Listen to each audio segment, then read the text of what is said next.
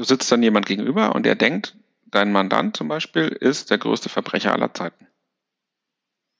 Und du selbst denkst, ja, also was der gemacht hat, äh, das mag man kritisch sehen, aber das fällt jetzt nicht unter den Tatbestand, weil der Staatsanwalt oder die Staatsanwältin legt den völlig falsch aus.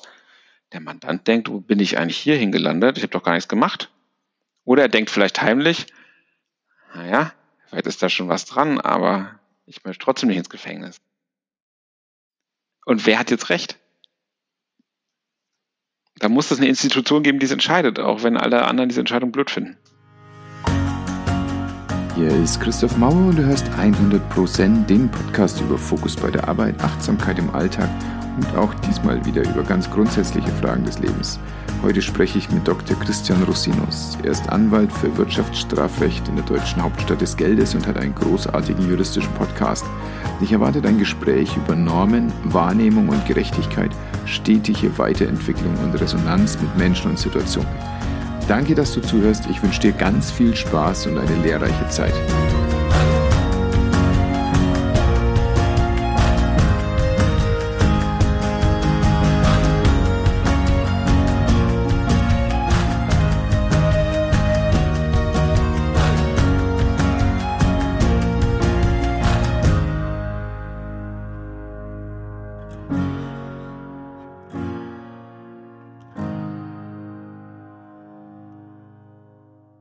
Lieber Christian, ganz, ganz herzlich willkommen. Ich freue mich sehr, dass du die Zeit gefunden hast. Ich freue mich sehr, dass du da bist. Ja, lieber Christoph, vielen Dank für die Einladung. Äh, äh, es freut mich sehr, hier zu sein. Ich bin sehr gespannt, was mich jetzt hier erwartet. Ich bin auch gespannt. Du kommst beruflich aus so einem völlig anderen Feld als ich. Ich darf, so wie ich es verstanden habe, darf ich es kurz erzählen und du korrigierst mich bitte sofort, wenn es nicht passt. Du bist promovierter Jurist und du bist ein Wirtschaftsstrafverteidiger. Ist das das richtige Wort? Das ist das richtige Wort. Also nicht irgendeiner, sondern ein hochgelobter und äh, weit oben gelisteter. Also du bist erfolgreich und gut in dem, was du machst. Das müssen natürlich andere beurteilen. ähm, und ja, also wir sind, ähm, also ich bin schon seit knapp zwei Jahrzehnten äh, Wirtschaftsstrafverteidiger oder Wirtschaftsstrafrechtsanwalt. Das ist nicht nur Strafverteidigung, sondern auch präventive Beratung, Unternehmensberatung, auch Geschädigtenberatung. Also ich mache quasi alles, was mit Wirtschaftsstrafrecht zu tun hat und Steuerstrafrecht. Und ähm, ja, wir sind mittlerweile, glaube ich, in Deutschland recht bekannt und anerkannt. Ähm, und dafür bin ich total dankbar, dass es so ist.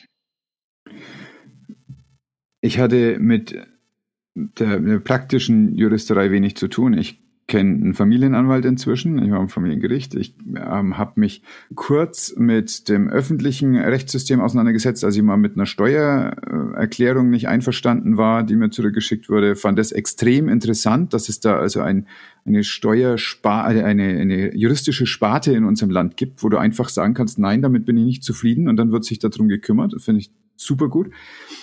Und ein bisschen Medizinrecht habe ich gemacht. Aber welche Leute kommen denn zu dir? Was passiert denn denen oder was haben die gemacht oder warum sind die bei dir? Hm, also ein großer Teil meiner Mandanten sind Unternehmen erstmal. Also, ähm, also juristische Personen, keine juristische echte Personen, also mhm. doch auch echte Personen, da komme ich gleich zu, aber ein großer Teil sind ähm, juristische Personen, Unternehmen, die ein Thema mit Strafrecht haben. Also sei es, dass Mitarbeiter beschuldigt sind, sei es, dass sie selber eine Ordnungswidrigkeit begangen haben sollen, weil Mitarbeiter was gemacht haben sollen und sich dagegen verteidigen wollen oder weil sie vielleicht auch geschädigt sind oder ganz häufig ähm, wollen die Compliance machen. Compliance bedeutet jetzt bei uns, bei euch heißt es, glaube ich, wenn ich richtig informiert bin, jeder nimmt seine Medikamente ordentlich. Ne? Ähm, bei uns heißt es, jeder hält ordentlich seine Gesetze ein ja, das, und wir beraten die dann quasi, wie sie das machen können. Ähm, das sind Unternehmen von der kleine, in Anführungszeichen, Mittelständler mit fünf MitarbeiterInnen bis hin zu große Banken und Weltkonzerne. Also es ist so der Range, für den wir so arbeiten. Ähm, natürlich auch so Versicherungen, also alles quasi, was, ähm, ich sag mal, wir nennen das immer White Color, also äh, weiße Kragen sozusagen.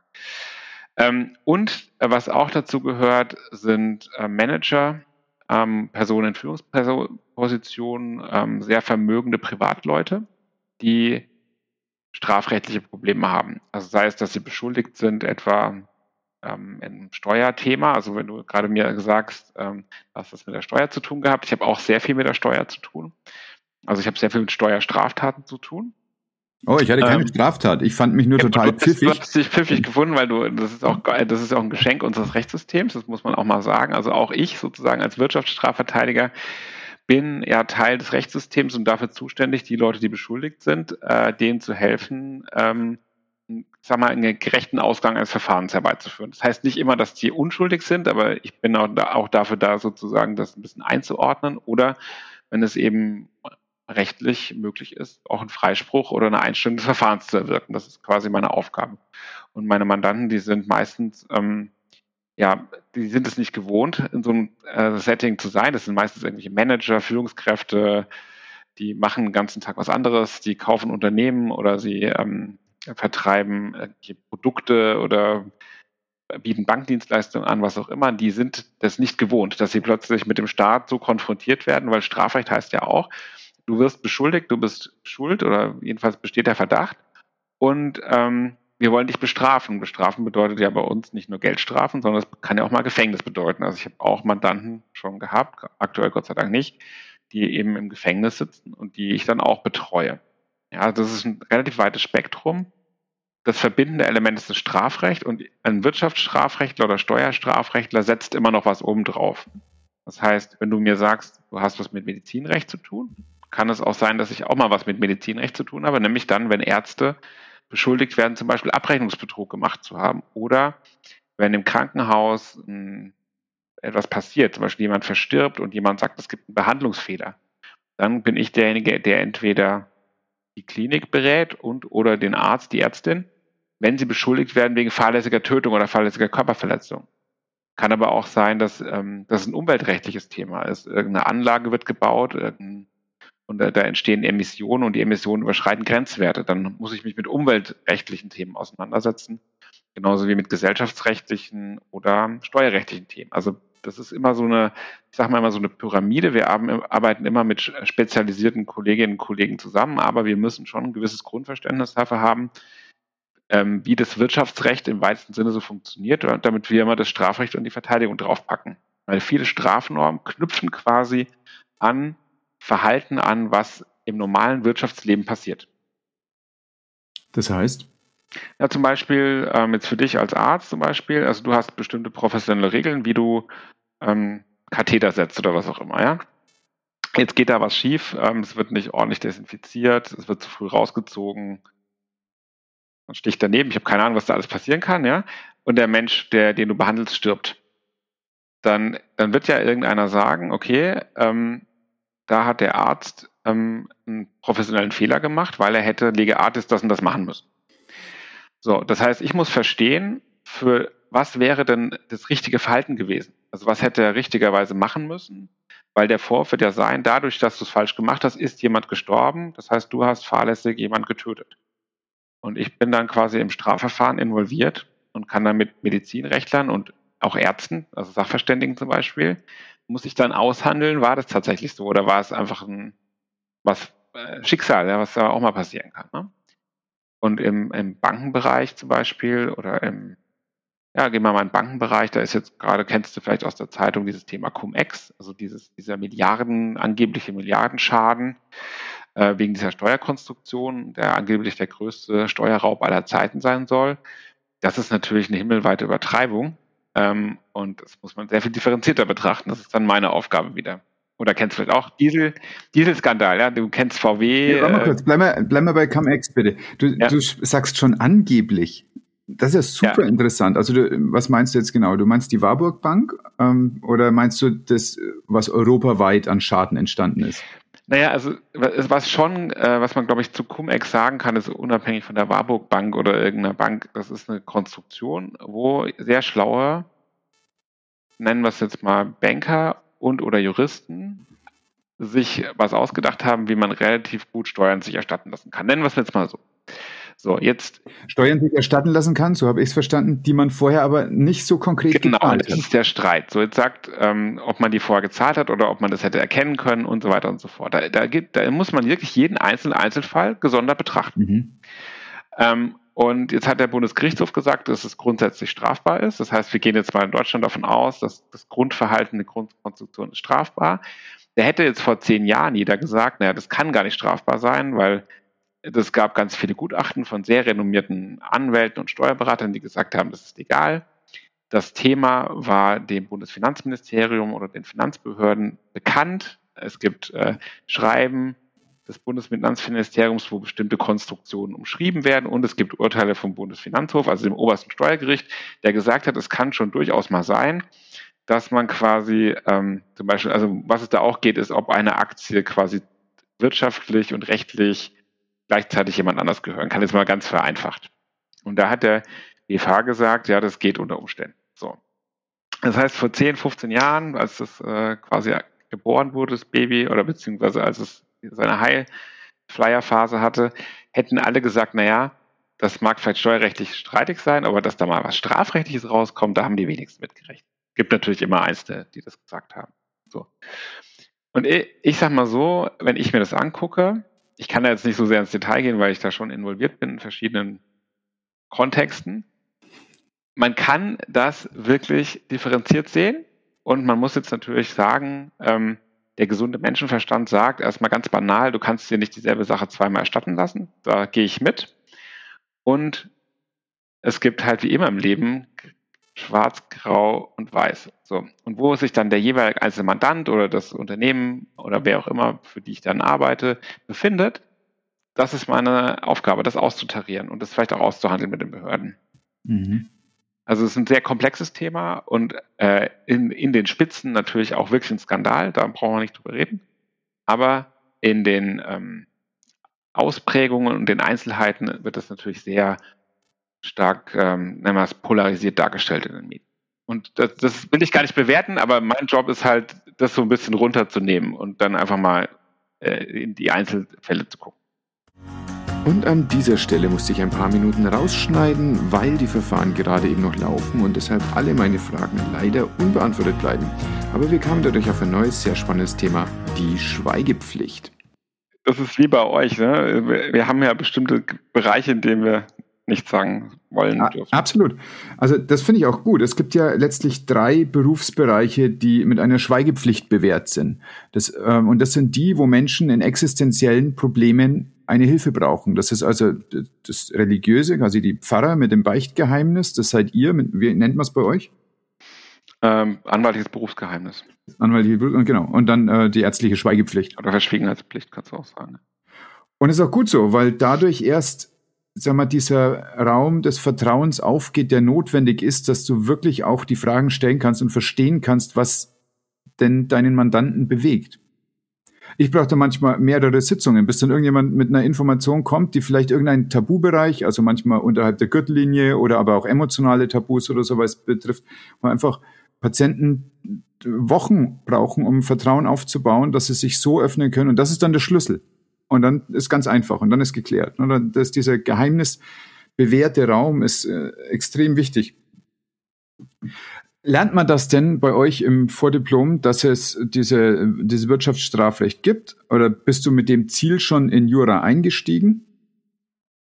Nee, also heute kriegt man, heute kriegt man das schon mit. Ähm, als ich angefangen habe, so vor ja, fast 20 Jahren, ehrlich gesagt, ähm, habe ich es jedenfalls nicht mitgekriegt gehabt. Also ähm, Warum auch immer, also es war halt wie es ist. Ich habe das schon immer gern gemacht, Strafrecht, aber ich habe angefangen in einer in der wirtschaftsberatenden Kanzlei und habe erstmal angefangen, so also kommerzielle Verträge zu beraten, Unternehmenskäufe und sowas.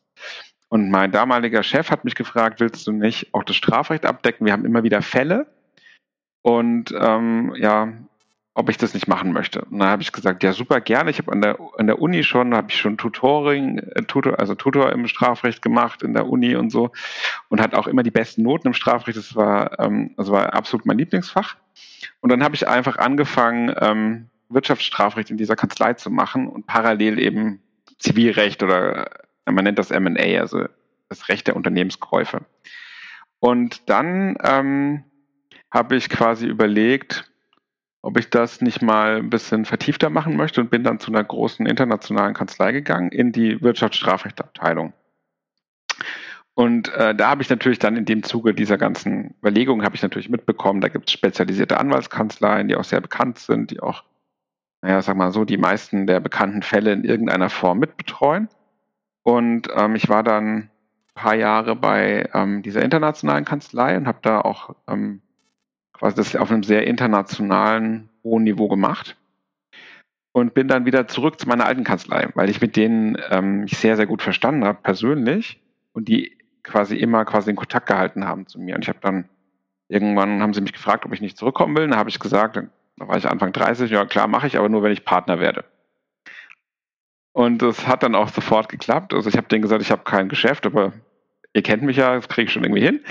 Und das haben die dann auch gemacht und dann habe ich da quasi zehn Jahre lang ähm, diesen Bereich aufgebaut ähm, from scratch sozusagen. Und es ist aber trotzdem halt eine Mischkanzlei gewesen, die auch andere Rechtsgebiete abdeckt. Und das ist in unserem Bereich manchmal ein bisschen kompliziert, weil wenn du zum Beispiel für Bestandsmandanten arbeitest, dann ist im Strafrecht gibt es ja manchmal so ein paar Themen, der, der will der Mandant später nichts mehr von hören oder es gibt Konflikte oder du kannst vielleicht nicht immer kommerziell beraten, sondern musst risikoorientiert beraten und so. Und ähm, Deswegen haben wir dann irgendwann vor drei Jahren gesagt, wir gründen unseren eigenen Laden, meine Kollegin und ich, und haben dann quasi zum 1.1.2019 unsere eigene Kanzlei eröffnet, ähm, die auch meinen Namen trägt. Und ähm, ja, machen das seitdem unter eigener Flagge und das ist sehr, sehr gut angenommen worden. Wir sind mittlerweile fünf Anwälte und zehn Leute insgesamt. Das ist eigentlich ganz gut und ähm, sind aber noch mit unserer alten Kanzlei noch in guten Kontakt, aber haben auch sehr gute Kontakte zu vielen anderen Kolleginnen und Kollegen, weil das uns, für uns ist es sehr wichtig, dass wir quasi uns im Markt gut mit allen Leuten, Leuten verstehen und so. Ja, ihr seid ja für die auch irgendwie so die Tatortreiniger, ne?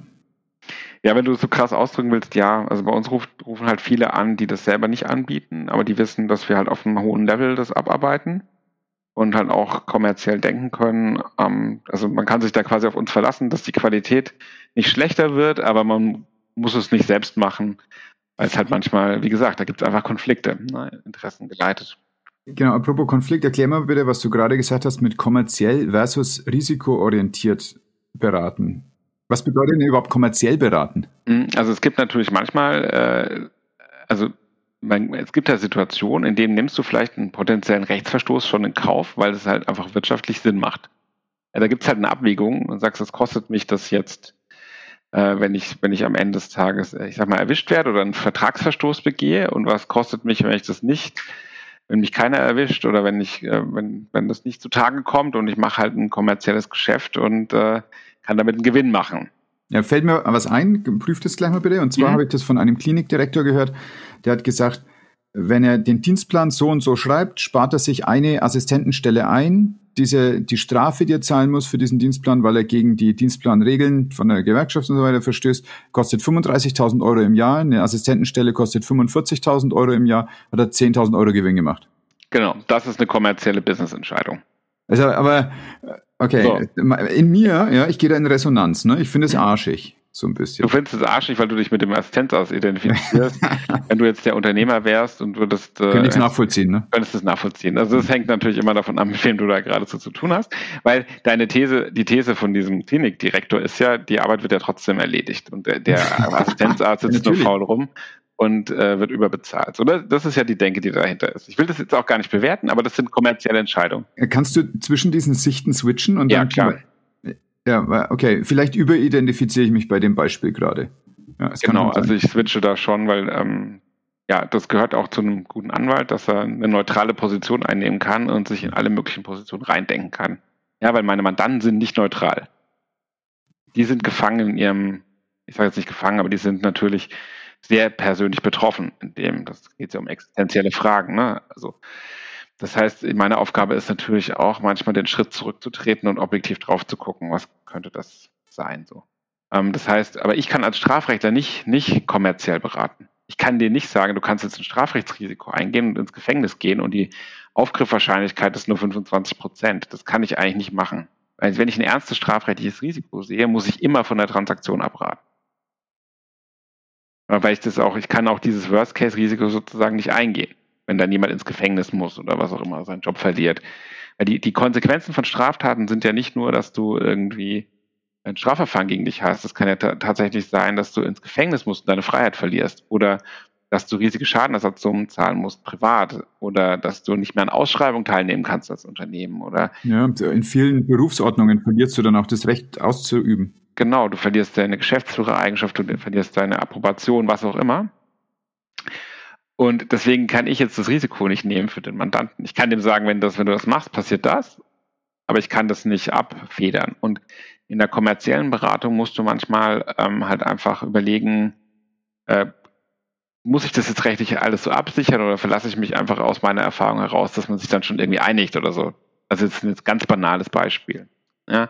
Oder der Mandant hat ein wirtschaftliches Ziel und der sagt dem Anwalt, setz es mir um, wie auch immer du das machst. So. Und das kollidiert einfach manchmal. Und äh, deswegen, ähm, natürlich dürfen die Kollegen das auch nicht machen, aber die werden dann ja auch nicht zu strafrechtlichen Fragen gefragt. Und dann werde ich gefragt und vielleicht von einem Bestandsmandanten oder was auch immer. Und dann muss ich den vielleicht enttäuschen und dann ist er quasi nicht so begeistert insgesamt. Ja, und deswegen ist es ganz sinnvoll, ähm, das in, einem, in einer Einheit zu machen, die sehr spezialisiert ist. Es gibt auch andere Konzepte, also ich will das jetzt nicht als einziges mögliches Konzept darstellen, aber für mich funktioniert es gerade am besten. Ja, absolut. Es gibt ja damit auch eine strukturelle Abgrenzung zu den anderen Sachen, sodass du als die emotionale Abgrenzung gar nicht mehr so hart machen musst. Genau. Ja, also von vornherein klar, wer als Bad Cop jetzt gerade konsultiert wird. Ja, oder als Good Cop. Ich fühle mich dann eher als Good Cop. Ich bin ja der Retter in der Not. Okay. das war jetzt ein Witz, aber du weißt, was ich meine.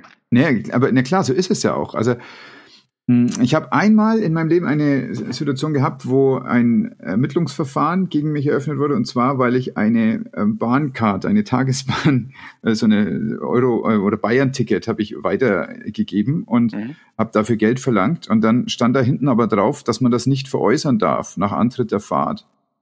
Und ich war aber noch nicht angetreten. Deswegen fand ich mich gar nicht schuldig. Und tatsächlich war das auch noch nicht abgestempelt. Und es hat dann irgendwann auch die Staatsanwältin so gesehen und hat mir sechs Wochen später was geschickt. Aber ich habe mich wirklich schlimm gefühlt. Ich musste da bei der Polizei eine Aussage machen. Dann hat er mir den Monitor hingedreht, ob das das ist, was ich alles so unterschreiben würde. So, was habe ich denn gemacht? Ich habe hier gerade für 15 Mark oder was, weiß nicht ob das vor oder nach um Euro war. Das war wirklich schon lang her da habe ich gerade ein, Stück Papier weitergegeben. Ne? Und auf einmal ändert sich aber echt dein ganzer Tag und da ändern sich auch die sechs Wochen, bis du dann diesen Brief da drinnen hast. Genau. Also ich finde, das, ist, das macht wirklich was mit der Lebensqualität. Ja, das ist krass. Und jetzt darfst du dir mal vorstellen, dass das, was meine Mandanten häufig erleben, sich über Jahre hinzieht, sehr komplex ist, gar nicht unbedingt steuerbar und ähm, natürlich insoweit existenzbedrohend, wenn du heute als Manager wegen einer Straftat verurteilt wirst, dann kann es sein, dass du sehr schnell deinen Job los bist. Mhm. Unabhängig davon, ob das dann die gesetzliche Folge ist oder nicht. Und ähm, das macht was mit den Leuten. Ich habe auch schon Mandanten gehabt, die dann Burnout hatten oder was auch immer. Auch wenn ich denen gesagt habe, das wird hundertprozentig eingestellt, das ist, da ist wirklich nichts dran. Weil ein Ermittlungsverfahren bedeutet nicht, dass du verurteilt bist. Also du hast ein Ermittlungsverfahren gegen dich gehabt. Ne? Das geht auf Grundlage eines Anfangsverdachts los. Das heißt, Anfangsverdacht heißt, es könnte was dran sein, es könnte aber nichts dran sein, ich gucke es mir mal an. Und die Staatsanwaltschaft muss dann ermitteln, äh, Gesichtspunkte, die für und Gesichtspunkte, die gegen den äh, Beschuldigten sprechen. Wir sagen in Deutschland immer, die, die Staatsanwaltschaft ist die objektivste Behörde der Welt. Als Strafverteidiger sage ich, hm, das ist nicht meine Lebenserfahrung, ja, das ist manchmal auch äh, sehr kompetitiv geprägt, um es mal so auszudrücken, aber das hängt immer sehr stark von der jeweiligen Behörde ab. Die machen natürlich auch ganz häufig einen ganz ausgezeichneten Job, ja, das darf man einfach nicht vergessen. Ähm, und äh, sind auch die besten Juristen, also von der Noten her sind da immer nur die Besten unterwegs. Ähm, und insoweit äh, wirst du dann halt durchleuchtet und überprüft und bist total gläsern. Deine, du kannst, deine Konten können abgerufen werden, ähm, deine de, deine Familie wird möglicherweise besucht morgens um sechs, klingelt bei dir einer vor der Tür, macht eine Durchsuchung, deine Nachbarn kriegen das mit. Ich hatte mal eine, eine Verhandlung mit der Steuerfahndung. Dann habe hab ich gesagt, naja, das ist aber für den Mandanten zu teuer. Dann sagen sie, das kann doch nicht sein, auf seinem Girokonto hat er doch Betrag X drauf. So. Wusste ich jetzt konkret nicht in dieser Situation, ne? aber äh, da siehst du mal, wie du durchleuchtet werden kannst. Du kannst abgehört werden unter Umständen, da kannst du überwacht werden, kannst in Untersuchungshaft gehen und all das, obwohl du nicht verurteilt wirst, obwohl die Unschuldsvermutung weitergeht. Also das sind schon heftige Eingriffe. Und wir stehen natürlich da strukturell, der Staat ist viel stärker als wir. Wir stehen da strukturell dagegen. Ja. Wie begleitest du denn die Menschen da? Also kannst du das, gehört es zu deinem Mandat dazu, dass du den Druck da so ein bisschen den Leuten rausnehmen kannst und äh, ist es alleine möglich, indem man sagt, pass auf, der Paragraph ist bisher immer so und so interpretiert worden, äh, atme mal locker durch die Hose. Reicht es aus oder wie arbeitest du denn dann? ist ja fast seelsorgerlich, was ich mir da gerade vorstelle. Ja, also das ist vielleicht seelsorgerisch ist vielleicht manchmal ein bisschen übertrieben, aber es kommt immer sehr auf die Mandanten an. Also zum Beispiel Unternehmen sind ja häufig einfach professionell.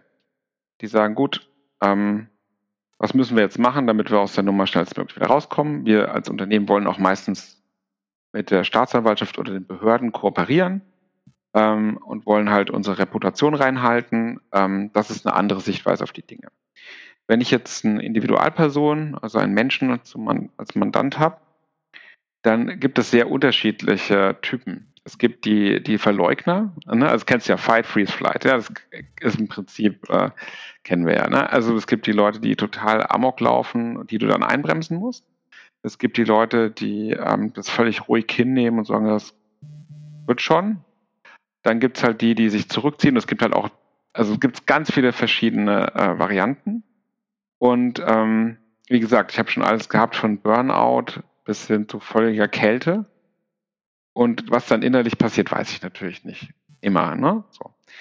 Und ich versuche halt schon meinen Mandanten das gute Gefühl zu geben, dass wir das gemeinsam schon schaffen. Also es ist mir schon wichtig, da eine gewisse Sicherheit reinzugeben, weil ich kann nur mit Leuten gut arbeiten, die eine objektive, realistische Sicht auf die Dinge einnehmen können. Weil manchmal muss man sehr ernste Dinge besprechen, manchmal muss man auch sehr unangenehme Dinge besprechen. Und es geht ja darum, dass jemand einen Vorwurf gemacht wird und vielleicht stimmt der teilweise auch. Das muss ich ja wissen, damit ich weiß, wie kann ich den oder diejenige gut verteidigen. Und äh, das heißt, ich brauche eine gewisse Ruhe und ich muss auch das Umfeld irgendwie so einbeziehen, dass jetzt nicht aus der Familie die Panikattacke kommt. Mhm. Oder die Frauen oder Männer sich dann trennen oder was auch immer, was da alles passieren kann. Und das heißt, ähm, ich versuche da schon mit einer entsprechenden, ähm, sag mal, ich versuche da relativ empathisch ranzugehen und mal einfach durch Fragen rauszufinden, ähm, wo stehen die Leute und denen dann auch am Ende ein gutes Gefühl zu machen, dass wir das schon lösen. Ja, das ist ja meine Aufgabe dann auch eine Lösung zu finden. Und was sehr gut hilft, ist, ich, also ich, ich habe ja die These, dass man, egal was passiert ist, das ähm, hat ja meistens irgendeinen Grund. Also ähm, es gibt natürlich Zufälle und Pech, das ist ja klar, aber es gibt natürlich auch Situationen, da hat man sich irgendwie reinmanövriert auf Grundlage einer bestimmten Verhaltensweise und häufig einer Nichtverhaltensweise, eines Nichtstuns, eines Stillstands, einer Nichtbewegung oder eines, ich sage immer, nicht aufgemerkt. Ne? Ähm, und diese Verantwortung anzuerkennen, die man selbst hat, ist ganz wichtig zur Lösung von solchen Fällen. Also die Dinge lösen sich ganz häufig, wenn man erstmal selbst die Verantwortung übernimmt.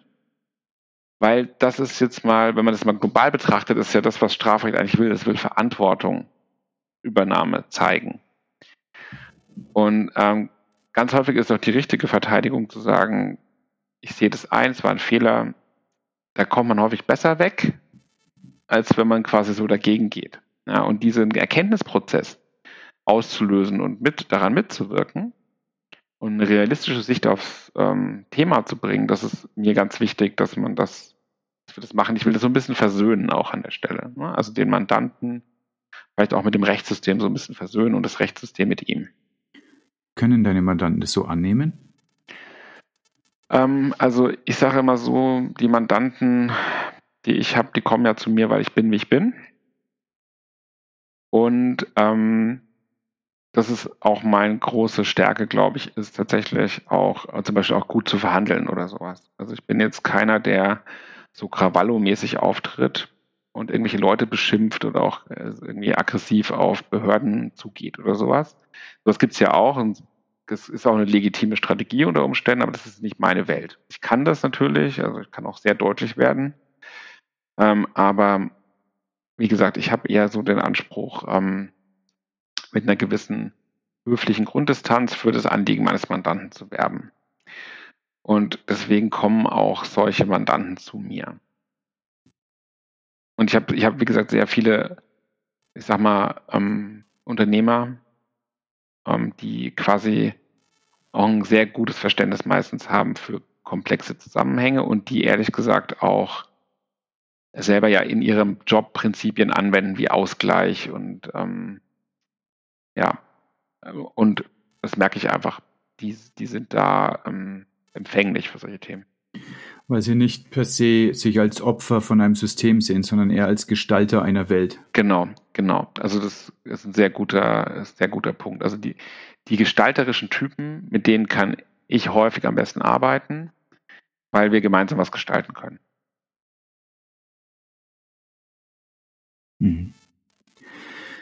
Das ist super spannend, weil ich äh, jetzt eine, auch da ist, wir, haben viel Schweigepflicht und so weiter, aber auch hier mal ganz kurz anreißen. Ich habe mit einer Patientin jetzt zuletzt gearbeitet, die auch unglaublich reingeht, was ihre Entwicklung angeht. Also ich arbeite hypnotherapeutisch, das ist aus dem psychotherapeutischen Formenkreis.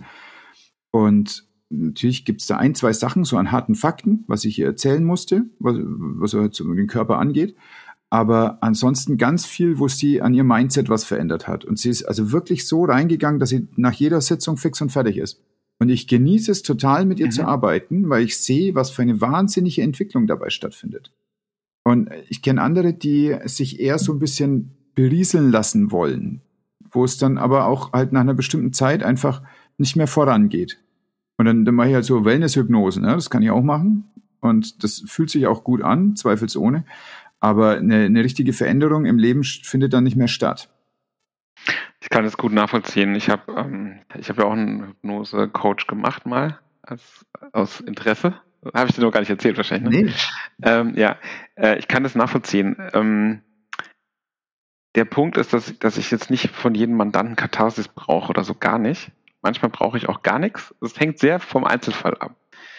Aber es gibt halt manche schwierige Konstellationen, die meistens nicht im Strafrecht liegen, sondern irgendwo außerhalb und häufig im menschlichen Bereich. Und wenn ich dann nur strafrechtlich da drauf gucke, dann komme ich nicht weit, weil da gibt es dann irgendwann eine Mauer und dann wird es dann wird's kompliziert. Und ähm, manchmal muss man bestimmte Dinge eben auf anderen Feldern lösen oder man muss sich teilweise wirklich anstrengen, man muss sich Lösungen überlegen und das, ich sehe das halt oft so, dass die Leute, die großen Einsatz geben, dann auch echt gute Ergebnisse erzielen. Diese Mauer, die du beschreibst, wenn das Strafrecht aufhört, ist es dann eine Mauer äh, zwischen binären Lösungen, also dass es dann nur noch Schwarz und Weiß gibt und dahinter aber gäbe es aber noch einen Ort zwischen, also ein Ort hinter richtig und falsch. Da könnten wir uns treffen. Genau, es, es gibt natürlich Institu es gibt institutionelle Positionen manchmal. Und ähm, wenn du diese institutionellen Positionen nicht verstehst, dann kannst du dich da ganz schön abkämpfen. Was ist konkret eine institutionelle Position? Naja, wenn die Staatsanwaltschaft sagt, aus Prinzip, also ist ganz einfaches Beispiel, Cum-Ex mal wieder, ne? die sagt, die Staatsanwaltschaft Köln insbesondere, es gibt noch andere Staatsanwaltschaften, die damit befasst sind, aber die Kölner, die sind da so federführend, kannst du auch in der WDR-Doku sehen über das Thema Cum-Ex. Die sagen einfach, wir machen also wir sagen, die sagen einfach, das ist ein grundsätzliches, äh, eine Straftat, in die so und so viele Leute involviert waren und wir machen grundsätzlich jeden zum Beschuldigten, der irgendwas damit zu tun hat, Verjährungsunterbrechung, was auch immer. Das führt dazu, dass über 1000 Beschuldigte in Deutschland gerade mit Cum-Ex befasst sind. Und dann gibt es noch ein paar in anderen Ländern. So. Ähm, den kannst du nicht sagen, äh, ja, das ist doch kommerziell oder es ist doch wirtschaftlich nicht sinnvoll, so und so viele Leute zum Beschuldigten zu machen. Da wirst du am Ende Nachweisschwierigkeiten haben und das sind ja auch gar nicht die Redelsführer in Anführungszeichen und die haben doch gar nichts davon gehabt. Wenn die institutionell sagen, nein, wir wollen diesen Komplex komplett aufarbeiten und wir wollen uns jeden Einzelnen angucken, individuell nach seiner Verantwortung, dann kannst du da machen, was du willst. Das entscheiden die dann einfach. Das machen. So. Das ist auch ein legitimer Ansatz. Ja? Das ist ja jetzt eigentlich die gleiche Denke, wie wir derzeit erleben bei den letzten Überlebenden von Holocaust-Tätern. Mhm. Wo ja auch jetzt gerade ein, ein, Prozess losgehen sollte gegen eine Sekretärin. Mhm. Und natürlich hat die eine ganz andere Funktion gehabt als jemand, der äh, den Hochofen anheizt. Aber nichtsdestotrotz soll sie genauso hergenommen werden. Ist diese Art zu denken, dass alle mit dazugehören, ist es ein Ergebnis von diesem letzten Jahrhundert, wo wir, äh, sag mal, Mittäterschaft eher verschwiegen haben? in Deutschland? Ist das eine, überhaupt eine richtige Interpretation? Haben wir das oder haben wir das eigentlich nicht?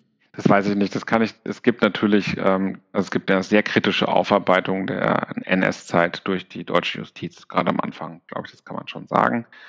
Ähm, und es gibt natürlich heute eine andere Sensibilität nochmal als damals. Das ist ja auch immer eine Frage der Schuld. Es gibt ja, kennt man ja vielleicht aus der eigenen Familie, diese Nachkriegsgeschichten, die, äh, die ja teilweise einfach erfunden sind, um nicht selber sich selbst eingestehen zu müssen, dass man sich irgendwie selbst schuldig gemacht hat oder dass man daran irgendwie mitgewirkt hat. Ne? Also diese, diese Story vom, ich habe davon nichts mitbekommen und ähm, ja, ich war zwar im Krieg, aber ich habe natürlich niemand erschossen. So, das hört man ja oft. Also habe ich. So. Ähm, und das ist ja ein ganz normales menschliches Phänomen, also dass man quasi sich selber nicht eingesteht, dass man irgendwas falsch gemacht hat. Das fällt uns ja allen schwer. Ne? Und ähm, die Staatsanwaltschaft, glaube ich, in diesem Punkt, warum, warum macht die da nochmal ein Verfahren? Man könnte ja sagen, jemand mit 100 hat eine Lebenserwartung von null, ja, keine Ahnung. Ein, zwei Jahre, drei, vier Jahre, was weiß ich, ne? So, das lohnt ja gar nicht, so einen Prozess zu führen. Die Kosten, wenn es zu einer Verurteilung kommt, dann geht es zum Bundesgerichtshof und dann irgendwann lässt die sich krank schreiben und ne, bis die, ob die jemals ins Gefängnis kommt, selbst wenn sie verurteilt wird oder vielleicht verstirbt sie oder ist nicht mehr verhandlungsfähig, weißt du alles nicht.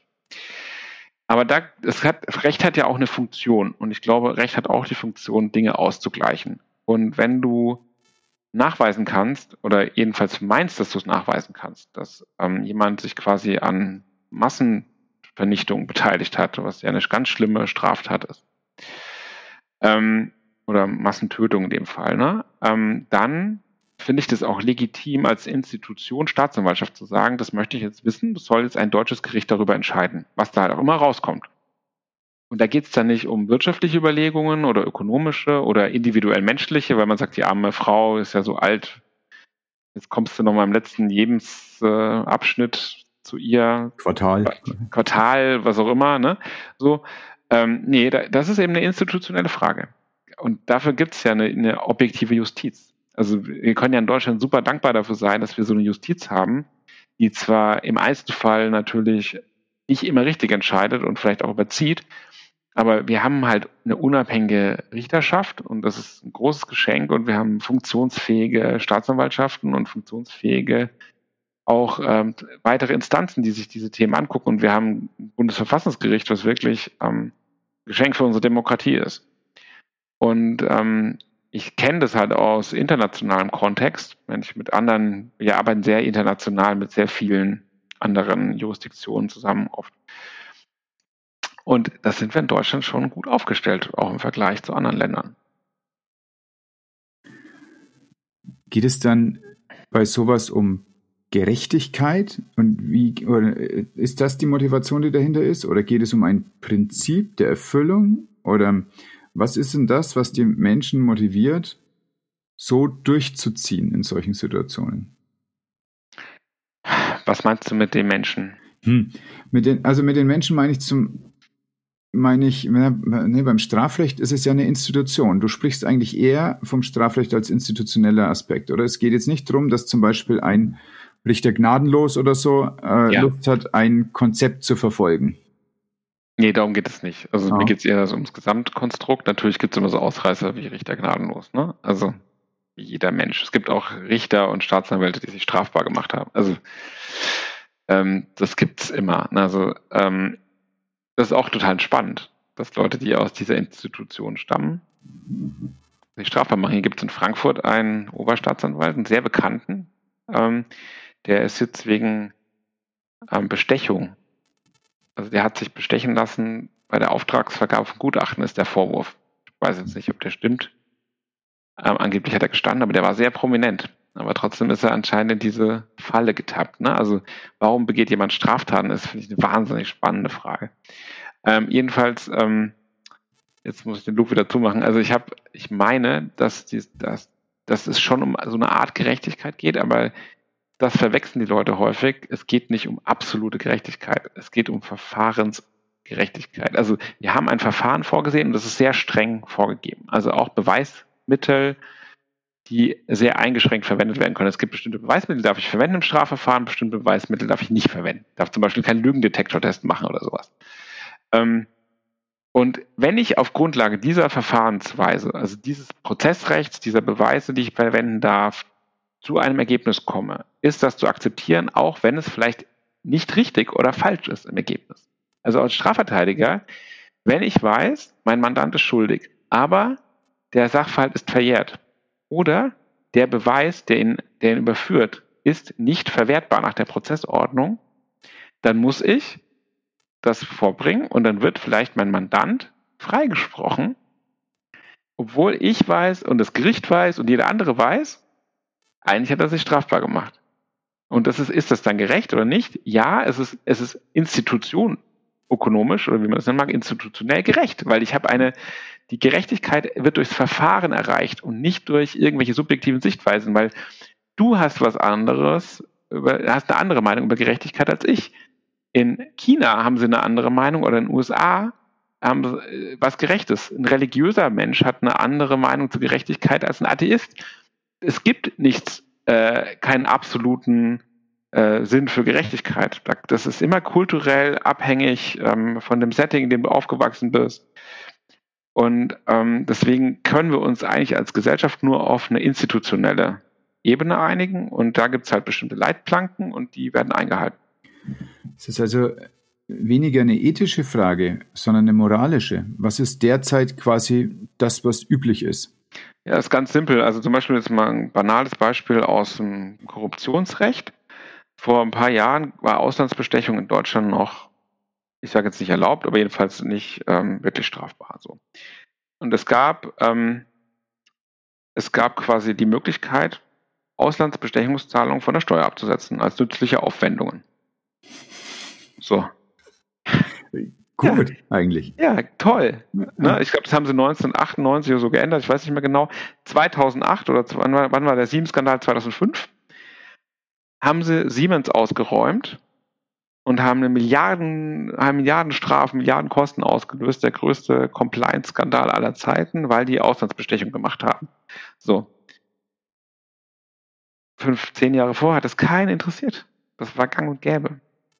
Ähm, was ist daran jetzt gerecht oder ungerecht? Das ist einfach eine moralische Bewertung. Ich finde Korruption, ich persönlich finde Korruption ist eine der schädlichsten Dinge, die für eine Volkswirtschaft, die es gibt. Ähm, die Länder, in denen viel Korruption herrscht, haben die höchste Kindersterblichkeit, die größte Armut, das geringste Vertrauen in die Institutionen, ne? also das größte Gefälle zwischen Arm und Reich.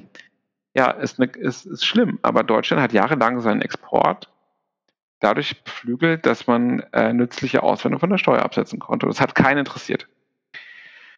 Oder ähm, Homosexualität, keine Ahnung, vor drei, 30 Jahren war Homosexualität strafbar, heute ähm, es gibt die Ehe für homosexuelle Menschen.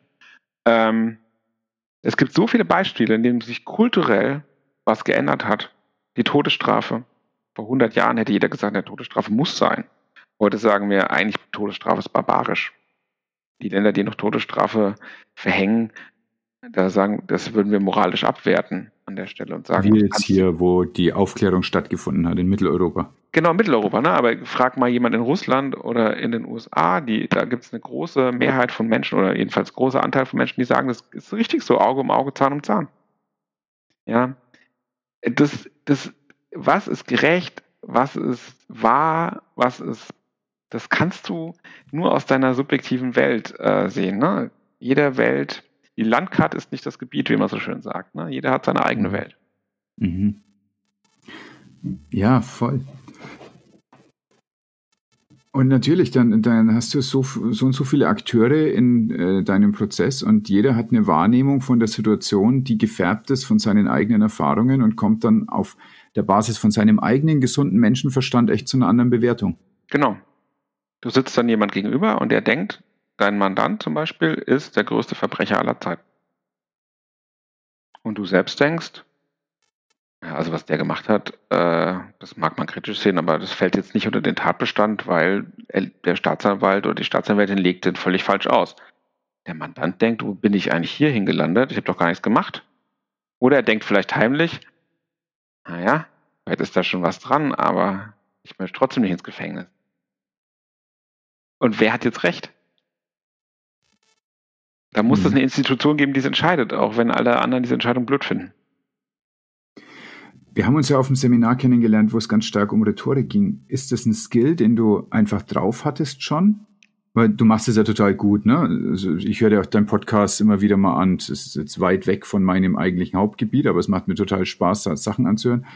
Mm, aber auch sonst, äh, du musst ja den ganzen Tag mit verschiedenen Leuten sprechen. Ist es was, was du schon immer konntest, deswegen bist du erfolgreich geworden? Oder ist es was, was du draufgepackt hast, um richtig gut drin zu werden? Nutzt du das ganz bewusst oder fließt es einfach?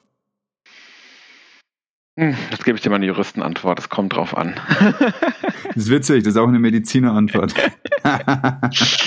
ja, ähm, ich sag mal so, also ich glaube, dass ich grundsätzlich ähm, einfach wahnsinnig gerne rede.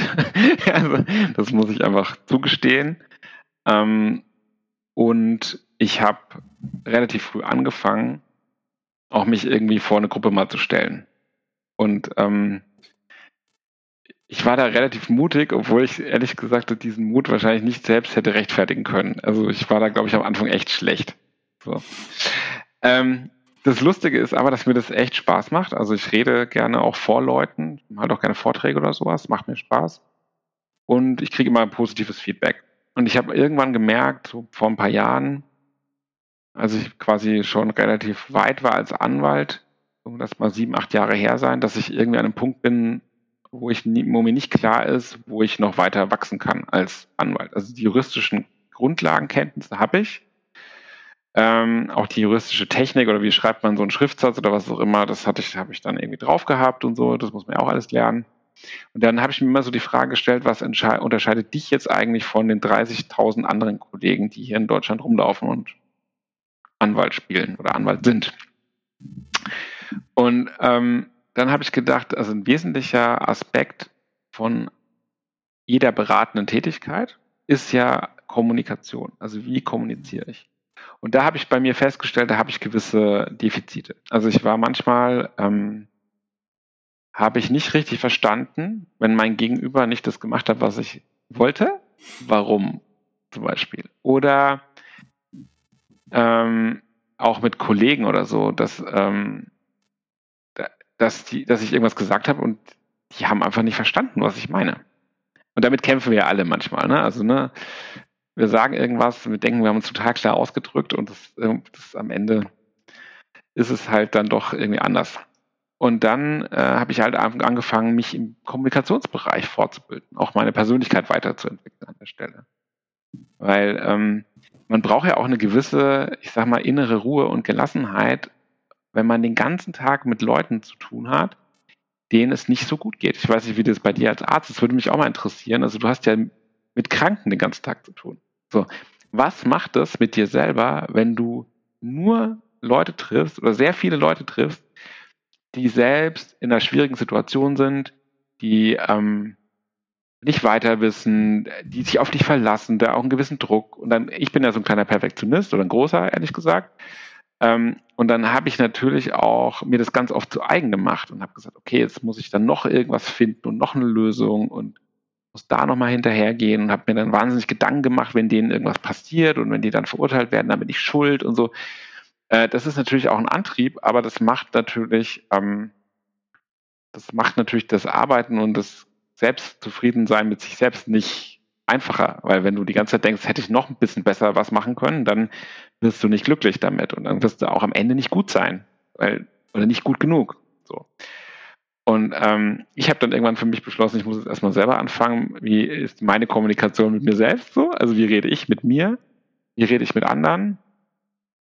Und ähm, wie kann ich mich auch gut in mein Gegenüber reinversetzen? Also wenn ich jetzt jemand gegenüber sitze, der eine andere Meinung hat, dann darf ich das ja erstmal wertschätzen und anerkennen, dass das so ist.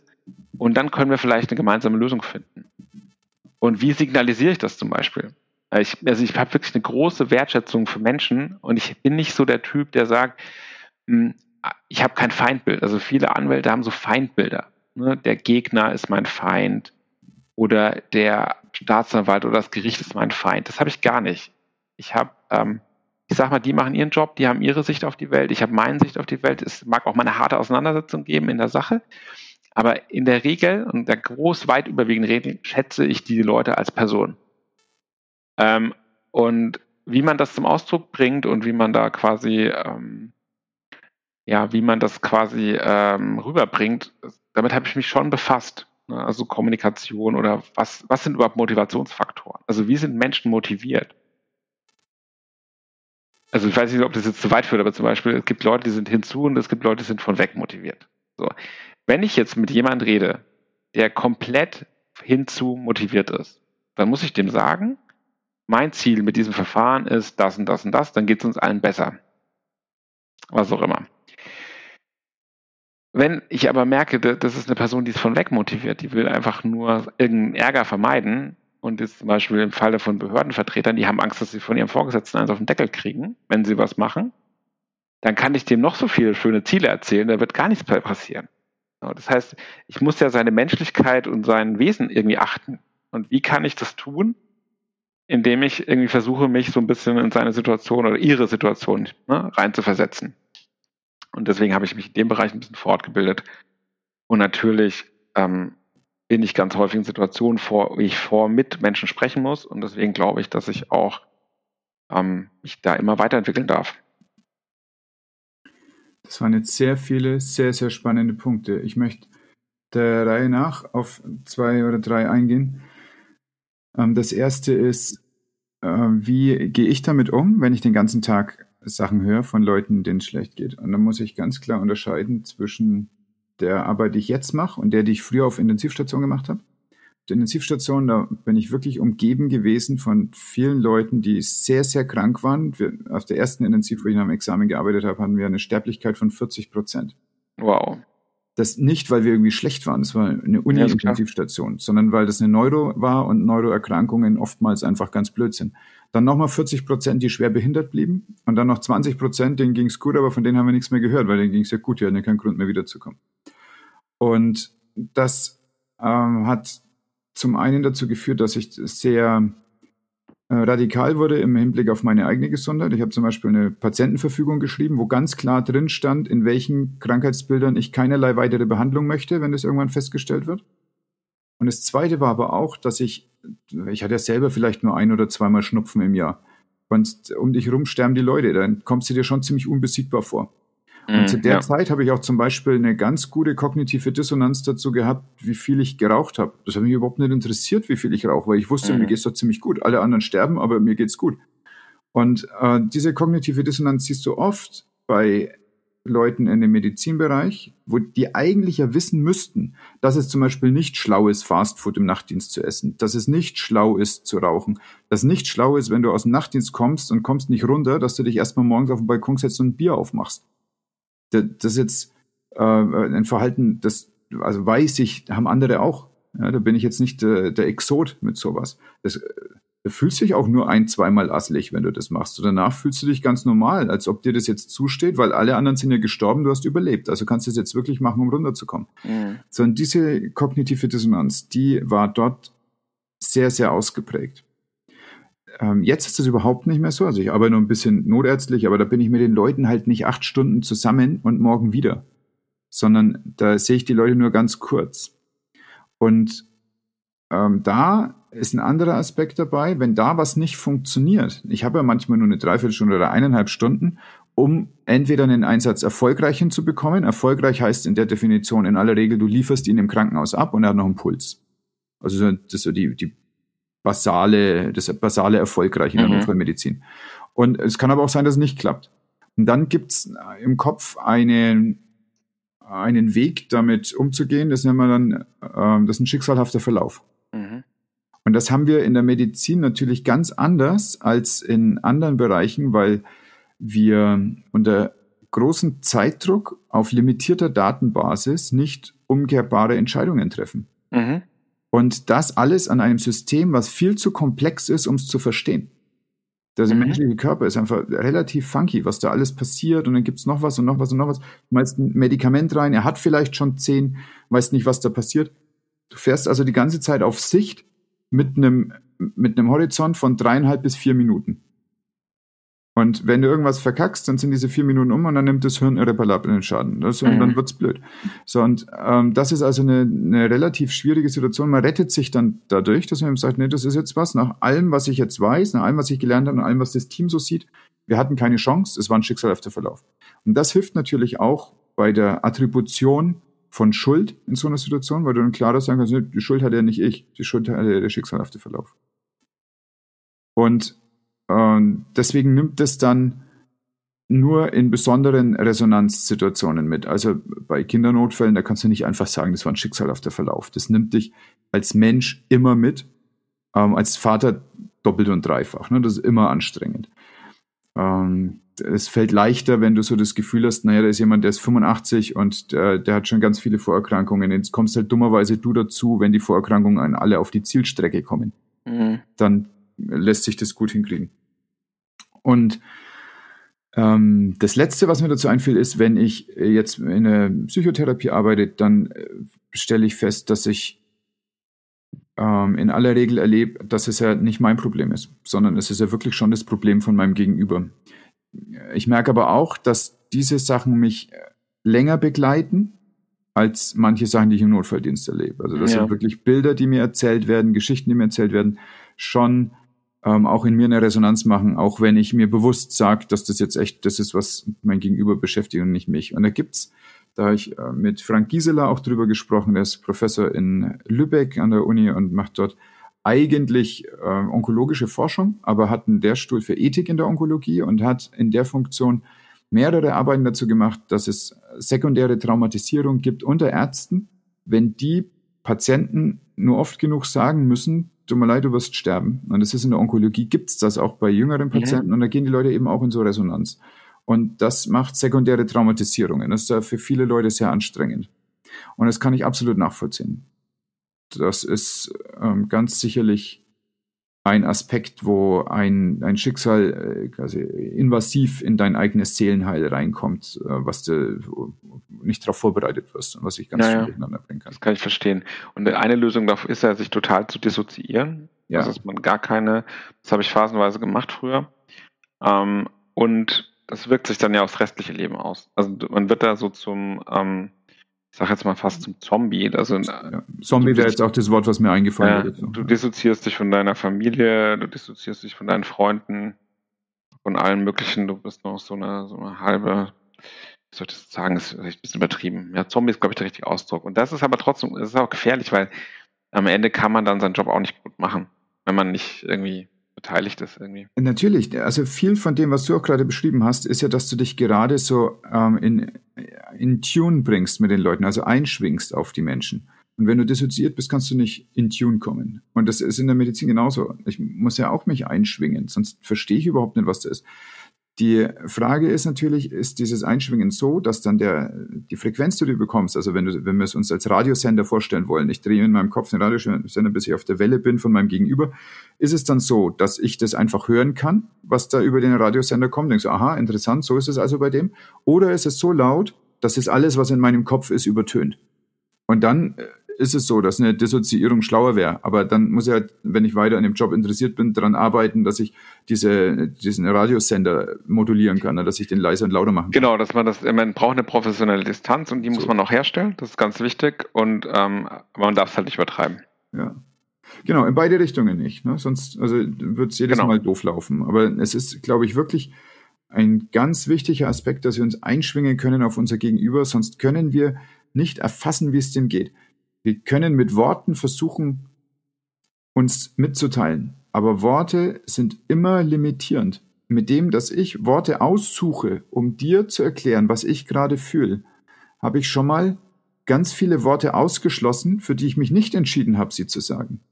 Und es kann sein, dass das genau die wären, die bei dir so eine Resonanz machen, dass du verstehst, was in mir vorgeht. Ja, klar. Und das sind Sachen, die eher über was anderes kommen, wie zum Beispiel jemand reinkommt in den Raum wie der läuft, wie der atmet.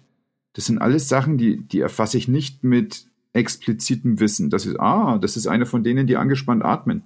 Sondern es ist eher so was, glaube ich, dass wir wirklich uns auch da anpassen, ganz kurz, so eine Ahnung von diesem Schmerz, der den beugt, in uns haben, weil wir wissen, wie es ist, gebeugt zu werden. Aber dazu muss ich nicht die Beugung so durchführen wie er, um nachvollziehen zu können, wie es ihm geht. Genau, und deswegen jetzt mal für unseren Bereich zum Beispiel, dass manchmal der Mandant oder die Mandantin persönlich dann beim Gericht erscheinen muss und es dann häufig viel besser ausgeht oder schlechter, je nachdem, wie sich die Person so präsentiert, als es abstrakt generell ausgegangen wäre, hat ganz viel damit zu tun, dass wir dann den Menschen als gesamte Person sehen können. Ja. Und ähm, das ist, glaube ich, auch was, ich kann jetzt zum Beispiel meinem Gegenüber, wenn ich jetzt mal mit Staatsanwälten rede oder mit anderen Behördenvertretern, kann ich nicht mein, auch das Anliegen des Mandanten näher bringen, wenn ich den Mandanten gar nicht kenne als Person. Also wenn ich gar kein Gefühl dafür habe, habe ich da eine Schwierigkeit, weil es eben nicht nur, es ist halt nicht alles sicher. Manches ist einfach grau. Und wir bewegen uns in Graubereichen. Mhm. Genau, dann kannst du sagen, es ist hellgrau oder dunkelgrau. Genau. Und wenn ich kein gutes Gefühl dabei hätte, würde ich es auch nicht machen. Also ich bin immer jemand, wenn ich was sage, halte ich das auch. Du meinst also, du könntest auch dir zum Beispiel von einem Mandanten eine Geschichte anhören und danach sagen, ne, tut mir leid, also da bin ich echt der Falsche dafür? Habe ich schon gemacht. Aha. Weil es dann mit deinen Werten widerspricht oder was ist es, was da in dir passiert? Ja, also das hat was mit Wertesystemen zu tun, klar. Ähm, das hat aber auch einfach was damit zu tun. Also ich habe schon Mandanten vertreten, die ähm, nicht auf mich gehört haben oder die irgendwie ich sag mal, nicht steuerbar waren und wo ich aber trotzdem persönlich das Gespräch hatte, ich kann dem irgendwie helfen. Dann mache ich das trotzdem. Es gibt aber auch Mandanten, die sind wieder, die, sind, die mögen vielleicht steuerbar sein, in Anführungszeichen, aber die lügen dich halt einfach an.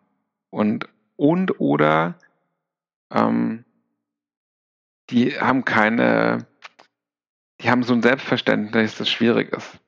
Und da möchte ich dann auch nicht mit denen zusammenarbeiten. Und dann ist es einfach, meine Lebenserfahrung ist, diese Mandatsbeziehungen enden dann auch relativ schnell. Und ich habe als junger Anwalt oft den Fehler gemacht. Was bedeutet ein schwieriges Selbstverständnis?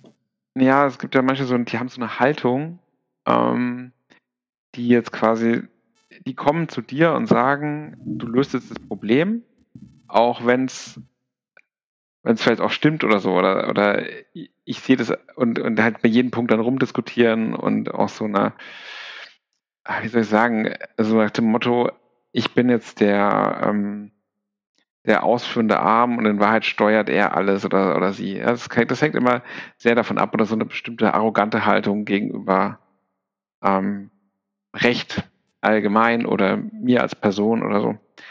Und ich stelle dann einfach fest, sowas endet relativ schnell, egal in welchem Kontext. Das mhm. passt dann einfach nicht. Früher habe ich das mal gemacht. Früher habe ich dann immer solche Mandate angenommen. Da war ich noch jung und brauchte das Geld und habe gedacht, ja, ich, jeder Mandant ist gut und das war, ist ein großer Fehler, das zu machen. Es gibt da so ein Bauchgefühl und dann muss man darauf hören. Mhm. Deswegen schreiben wir auch auf unserer Homepage drauf, wir nehmen nicht alles an, das stimmt auch. Mhm. Das brauchst du für deine Seelenhygiene. Total. Ja. Mhm. Magst du mir zu der Motivation deines Podcasts noch was sagen, bitte? Er ist ja enorm vielseitig. Du sprichst mit ganz krassen Leuten und du sprichst über etwas, was ich vorher so noch nicht gehört habe, nämlich Criminal Compliance. Compliance haben wir jetzt ein paar Mal besprochen hier. Das ist letztlich die Führbarkeit. Wie nah bleibt jemand an dem, was geboten ist? Genau, also Criminal deswegen, weil es gibt auch andere Formen von Compliance und ich bin ja Strafrechtler von Hause aus. Das heißt, ähm, wir behandeln auch klassische strafrechtliche Themen. Zum Beispiel, wie, wie verhalte ich mich bei einer Durchsuchung oder so. Ähm, wie ist die Motivation? Also ich liebe erstmal Podcasts. Also ich, ich höre wahnsinnig viele Podcasts, schon seit Jahren. Ähm, und ich mag einfach dieses Format. Ich bin vielleicht auch so ein bisschen auditiver Typ so. Und ich fahre, wenn ich Auto fahre oder so, oder joggen gehe oder was auch immer mache, äh, dann habe ich einfach gerne was auf dem Ohr. Früher habe ich immer Hörbücher gehört, aber ehrlich gesagt, Hörbücher sind mir zu, in der Regel zu langatmig. Also ich höre lieber kurze Sachen. Und ich habe dann immer gesagt, ich will gerne mal einen Podcast für unseren Bereich machen, weil das gibt es nicht. Und ich habe da einfach Spaß dran. Also mir macht das Spaß und ähm, ich habe dann irgendwann gedacht, ähm, jetzt geht's los. Das war letztes Jahr in der Pandemie. Also ich hatte den Plan schon zwei Jahre, ehrlich gesagt. Also mit Gründung der Kanzlei wollte ich das machen. Und aber im ersten Jahr der Kanzleigründung war ich echt froh, wenn ich mal zum Schnappatmen gekommen bin. Das war wirklich äh, krass vom Arbeitsaufwand und diesen ganzen neuen Veränderungen und Strukturen. Das ist ja auch anstrengend. Ähm, und dann war Pandemie und ich hatte tatsächlich zwei Wochen äh, gefühlten Leerlauf. Also im Nachhinein betrachtet war es eigentlich gar kein richtiger Leerlauf, aber ne, plötzlich von heute auf morgen war die Welt heruntergefahren. Alle meine Termine waren abgesagt. Ich war früher drei, vier, fünf Tage die Woche immer unterwegs in ganz Deutschland und Europa im Zweifel. Ja? Also ich musste, ich habe wirklich so Sachen gemacht, morgens nach London, abends zurück und so. So Kram. Wo du heute sagen würdest, was, für zweieinhalb Stunden Besprechung? Äh, total, ne? würde man heute wahrscheinlich in fast allen Fällen nicht mehr machen, aber habe ich, haben wir damals alle gemacht. Und dann hatte ich plötzlich einen Leerlauf und dann habe ich gesagt, jetzt starten wir das. Und dann haben wir echt drei Monate gebraucht, bis wir das Ding auf die Reihe gekriegt haben. Ich habe dann irgendwann, haben wir dann an Ostern, letztes Jahr habe ich mir so ein äh, so ein Programm Audacity runtergeladen. Ich kann jetzt ein bisschen Techno-Sounds produzieren, aber Podcast schneiden kann ich immer noch nicht. Habe dann irgendwann am Rande der Verzweiflung aufgehört und habe mir irgendjemand gesucht, der es für mich macht. Dafür bin ich sehr dankbar. Und ja, und dann seitdem, und das Lustige ist, es ist irgendwie gut angekommen bei den Leuten. Wir haben äh, super positives Feedback. Das ist ja auch immer ein Risiko. Du bist Anwalt und bist irgendwie seriös auf der einen Seite und dann machst du sowas und alle denken, du bist jetzt Radiomoderator. Du könntest. Ja, ich würde es auch, ich muss ehrlicherweise sagen, ich liebe das auch. Ich habe auch im Studium, habe ich auch ähm, so einen Radiokurs gemacht und so. Ich mag das wahnsinnig gerne und deswegen mir macht es einfach Spaß. Ja. ja, das hört man raus. Ich habe zuletzt den äh, gehört, äh, den natürlich zur Lieferkettengesetzänderung und mhm. dann hattest du direkt danach noch einen, da ging es um das Bistum Köln, meine ich. Mhm. Und diese Begutachtung, es war super interessant, wie da ja. der Kollege das aufgezogen hat. Das, war sehr spannend. Richtig Spaß gemacht, diesen Einblick zu bekommen. Das ist ja so eine, also wirklich einfach eine andere Art zu arbeiten, als ich das kenne. Ja, und das Lustige ist, dass er in dem Podcast ja auch Sachen gesagt hat, die du in der Presse nicht nachlesen kannst. Ach schau. Äh, ich habe dazu wenig gelesen. Ich glaube, meine ganze Information kommt nur aus deinem Podcast. Ja, also für alle Hörerinnen und Hörer, ja. wenn Sie es interessiert, hören Sie mal rein. ja, auf jeden Fall. Wir machen einen Link in den Show Notes. Die Shownotes werden eh noch umfangreich werden, denn wir haben da schon äh, im Vorfeld drüber gesprochen. In den Shownotes ist immer die Frage beantwortet nach dem Buch, was dich gerade begleitet. Und möglicherweise, ach, das ist wirklich ganz viel Platz, ne? Du kannst auch vier oder fünf sagen. Du kannst auch das sagen, was du als erstes toll fandest, was den Kickstart gegeben hat für deine Persönlichkeitsentwicklung. Ähm, es gibt ein Buch, das heißt Gespräche mit Gott. Das hat mich tief beeindruckt, ähm, weil es einfach so eine andere Sichtweise auf die Welt gegeben hat, die ich vorher so nicht kannte. Ähm, und das würde ich jedem empfehlen, der nicht das Gefühl hat, dass es gar nichts gibt, was über uns steht. Der sollte sich das gerne mal durchlesen. Das kann ich, äh, fand ich, muss man nicht alles teilen, was da drin steht, ist ja klar, wie immer in diesem Gebiet. Ähm, aber ähm, das fand ich, äh, hat mich einfach beeindruckt. Das ist aber schon ein bisschen her, dass du es gelesen hast, nehme ich an. Ja. Was ist ja. das Aktuelle? Ich habe gerade gelesen, das fand ich auch cool, Be Angry von Dalai Lama. Das hat äh, mir kürzlich jemand empfohlen. Ja, ja. Mhm. Das ist wirklich äh, spannend. Das ist also ein ganz kurzes Büchlein, aber äh, sehr auf den Punkt, warum man auch mal wütend sein darf und es nicht, äh, nicht immer unterdrücken darf. Oder was Wut eigentlich ist oder was sie auslöst. Das ist eine starke Kraft. Ähm, ich habe gerade das neueste Buch von ähm, Christian Kracht auch da liegen. Ich, jetzt bedarf, muss ich aber mal nachgucken, wie das heißt, ehrlich gesagt. Das lese ich äh, gerne, weil ich gerne. Eine Sekunde. Eurotrash heißt das, glaube ich. Ja, das finde ich gut. Äh, liest sich schön und ähm, ja, dann. Äh, Wer ist das? Ich kann mit dem Namen gerade noch nichts anfangen. Christian Kracht ist ein äh, deutscher Schriftsteller, oder ich glaube, der ist der Schweizer. Der ist Schweizer Schriftsteller und ist so ein ganz moderner äh, deutschsprachiger Schriftsteller. Man, ich glaube, früher sowas wie Pop-Literatur. Also Faserland kennst du vielleicht noch. Hast du mal gehört vielleicht? Also einer von den jungen Wilden, ne? Also ist, äh, ist auch sehr kontrovers, der Typ, aber ähm, liest sich gut. Und äh, was ich so nebenbei lese, ist, ähm, muss ich gerade mal überlegen, wie das auch heißt. Ich habe, ich vergesse immer die Titel von Büchern, das ist ganz schlimm. Schade, weil da steckt ja irgendjemand als Lektor ganz viel Hirnschmalz rein. Ja, und dann kommt auch noch das Layout schlimm. dazu. Also ja. du ignorierst das einfach so, ne? Ja, was ich, was ich, äh, was ich gerade gelesen habe von meinem Anwaltskollegen ähm, Ingo Bott ist äh, Pirlo. Das ist ein Roman ein, ein, über einen Strafverteidiger. Ähm, das fand ich einfach lustig. Das ist so eine, wie soll ich sagen, ähm, eine nette Urlaubsstrandlektüre. Und was ich sehr empfehlen kann, ähm, habe ich auch kürzlich erst gelesen, ist gerade fertig, Think Like a Monk. Ah ja, Jay, Jay Shetty. Ja, ja. Ähm, Liegt schon hier, genau. Groß, großartig. Ja, den finde ich auch ganz angenehm und, und Wenn ich jetzt gerade dabei bin, Karma von äh, Sadhguru. Jetzt, jetzt, gehen wir ein bisschen in die ESO-Richtung, aber ja. ja habe ich auch gelesen gerade. Ich lese ja alles Mögliche. Ich lese, also was ich wirklich liebe, ist Lesen. Ja. Fast alles, was man von, von Sadhguru habe ich tatsächlich auch letzte Woche ein Buch gelesen, allerdings ein Kochbuch. Mhm. was denn? Ich weiß nicht, also halt, äh, on, doch, On Wellbeing heißt es, glaube ich. Ah. Mhm. Ja. Und das fand ich super spannend. Also ich ernähre mich relativ bewusst. Mhm. Äh, wir haben vor, also meine Frau und ich haben unabhängig voneinander angefangen, uns vegan zu ernähren und sind dann mhm. zusammengekommen und haben uns gefreut, dass wir da keine Debatten führen müssen. Und jetzt in den letzten, lass mal sagen, zwei Jahren oder so, habe ich immer mehr mich mit ayurvedischer Kultur oder Denke auseinandergesetzt mhm. und eben auch mit ayurvedischer Ernährung. Und das ist ein ganz spannender Aspekt, wo ich noch ganz, ganz am Anfang stehe.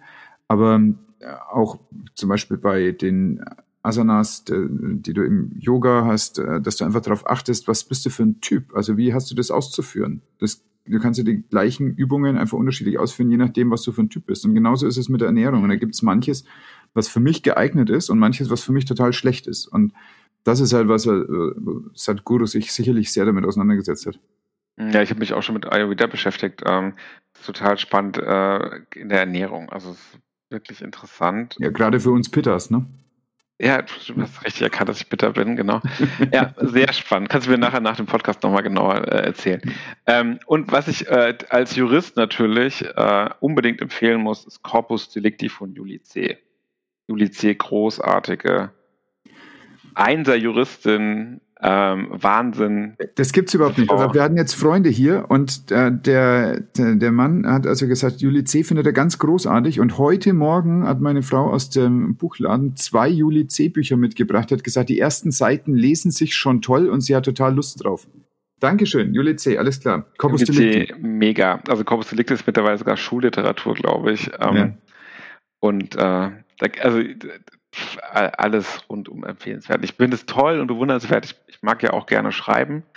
Und ähm, ich finde, die Sprache ist sowas Schönes äh, und Tolles. Und wir Juristen haben ja Gott sei Dank das Geschenk, dass wir sehr viel mit Sprache zu tun haben. Deswegen gibt es ja auch viele Juristen, die auch Schriftsteller sind oder Juristinnen. Und Juli C. ist herausragend und das Lustige ist, ihr Weg quasi vom Einser Jurastudium, also wirklich, glaube ich, Landesbeste oder so, also richtig toll, zur Literatur und jetzt als Schriftstellerin zurück ins Verfassungsgericht in Brandenburg. Ist, ich finde äh, wahnsinnig beeindruckend, die Frau. Ja, krass. Ja, wie schön. Das klingt fast, als ob wir einen kleinen Literaturzirkel aufmachen sollten. Ja, gerne, bin ich sofort also, dabei. Ja, wenn du Lust hast, irgendwann mal noch einen Podcast zu launchen, lass uns mit zeitgenössischer Inspirationsliteratur machen. Was auch immer. ja, voll gut. Dankeschön. Äh, Gibt es denn einen Weg, wie Menschen von deiner Arbeit was mitbekommen können? Die Website wahrscheinlich, oder? Ja, Website. Ich habe natürlich auch einen Instagram-Account, aber das ist jetzt nicht mein primärer Kanal. Ne, dein primärer Kanal ist einfach auch die Arbeit, nehme ich an. Ne? Genau, ja. ja. Ja, wir werden auch das verlinken. Sehr schön. Ich habe das Gefühl, ich habe jetzt erstmal alle Fragen gestellt, die mich interessiert haben. Hast du noch was, was noch nicht erzählt wurde, was zu erzählen gehört? Fällt mir jetzt akut nichts ein. das ist auch gut. Prima. Dann danke ich dir ganz herzlich. Das war sehr, sehr spannend. Ich habe mir ein paar Notizen hier gemacht. Ich habe das Gefühl, wir haben uns noch nicht fertig unterhalten, sondern dann werden wir irgendwann noch mal weiter ansetzen müssen. Ich danke dir für deine Zeit und ich danke dir für deine Energie, die du da gerade reingesteckt hast und für deine schlauen Gedanken. Das hat mich angeregt.